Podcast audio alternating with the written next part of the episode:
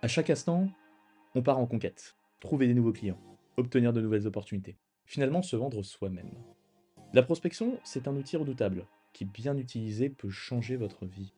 Dans ce podcast, je vous apprends à apprécier la prospection, à l'utiliser de manière unique dans votre vie professionnelle, mais aussi personnelle, finalement l'utiliser dans votre quotidien.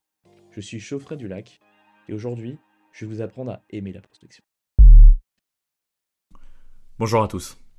Je suis très heureux de vous retrouver dans ce nouvel épisode du podcast Je Prospecte, dans lequel j'analyse avec vous les coulisses de la prospection. Aujourd'hui, je voulais parler d'un temps fort, d'un moment auquel on a tous fait face, le silence de nos clients. Un rendez-vous qui s'est bien passé, une prestation qui a été bonne à notre goût, on s'est senti vraiment bon, on a imaginé que la vente était faite. Je pense que ce sentiment-là, on l'a tous vécu. Vous m'avez compris. Le client nous propose de revenir vers nous, et finalement, plus de réponse, plus de retour, silence radio. Un jour, deux jours, trois jours, on décide de le relancer, on lui envoie un message, on l'appelle, pas de réponse.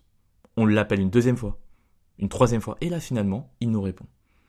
Et il nous envoie, il nous indique, il nous donne une, phrase générique, comme dans les CV.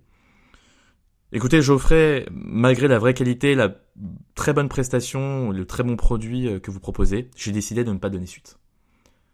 Et là, c'est la débandade. En général, on est frustré, on est vexé, on a de la colère, l'énervement, parce qu'on n'a pas été capable de briser finalement le silence de notre client. Ce moment-là, ce temps fort, aujourd'hui, j'ai envie de le décortiquer avec vous.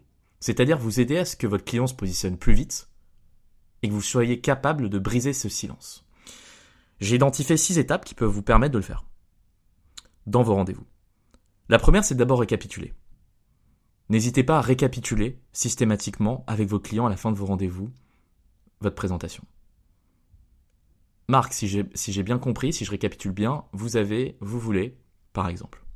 Ça va permettre au moins une chose, que votre client n'ait plus de questions à éluder et qu'il puisse se positionner. Ne pas hésiter non plus à lui demander s'il a d'autres questions. Là, je lui donne la possibilité, je lui tends la main. Donc dans ces conditions, je lui donne encore une, une possibilité supplémentaire de d'enlever des doutes, d'avoir du confort. La troisième étape, c'est que du coup, je ne vais pas le laisser en fait décider. Je vais lui proposer un équilibre, c'est-à-dire je vais lui proposer un timing de réponse. Écoutez, ce que je vous propose, c'est qu'on puisse potentiellement rééchanger ensemble, peut-être demain ou après-demain, afin que vous puissiez du coup me donner votre feedback. Est-ce que vous en avez pensé? À ce moment-là, s'il est d'accord, je crée un rendez-vous avec lui. C'est-à-dire que l'avoir dit à l'oral, c'est bien, l'inscrire sur le papier, c'est mieux, c'est officiel. Il a de la visibilité et moi aussi. La, cinquième étape, c'est que du coup, je, lui envoie cette invitation et je lui fais valider. Parce que finalement, j'ai eu énormément de moments où j'avais envoyé des invitations à des clients pour des retours. Et ils ne les ont jamais validés, donc ils ne se présentaient jamais au rendez-vous. À chaque fois que vous prenez un rendez-vous, quel qu'il soit, ou à chaque fois que vous proposez un rendez-vous, validez systématiquement avec votre client. Et enfin, faites le rendez-vous, dernière étape. Donc qu'est-ce qui se passe? Là, vous voyez bien une chose. Dans les dernières minutes de mon rendez-vous, je donne la possibilité à mon client d'éluder tous ses doutes, donc de ne plus en avoir, en récapitulant avec lui, en lui donnant la possibilité de, pouvoir répondre à ses ultimes questions. Je lui propose un timing de réponse. Je lui crée les conditions pour qu'il puisse me répondre en lui envoyant un rendez-vous.